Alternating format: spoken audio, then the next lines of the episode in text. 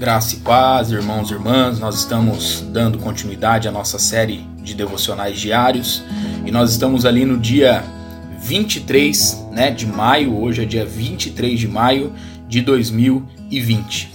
E o tema proposto para nós hoje é título, né?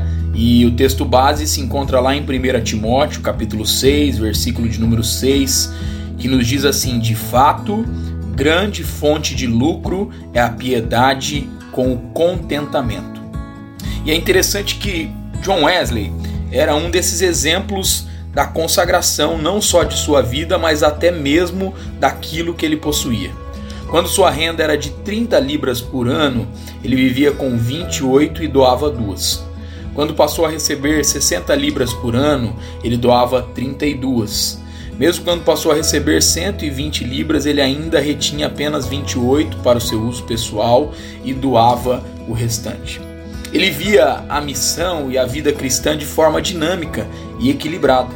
Isso é manifesto em expressões tais quais é, santidade interior e santidade exterior, santidade de coração e santidade de vida, santidade pessoal e santidade social, atos de piedade e obras de misericórdia.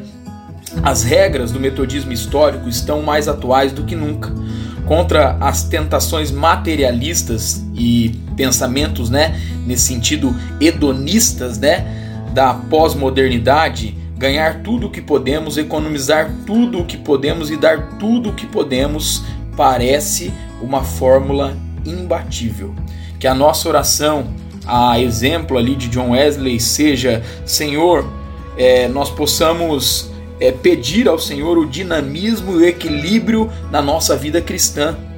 Que a nossa herança seja a esperança no Senhor e a certeza que o Senhor cuida da vida de cada um de nós. Ajuda-nos a viver com contentamento.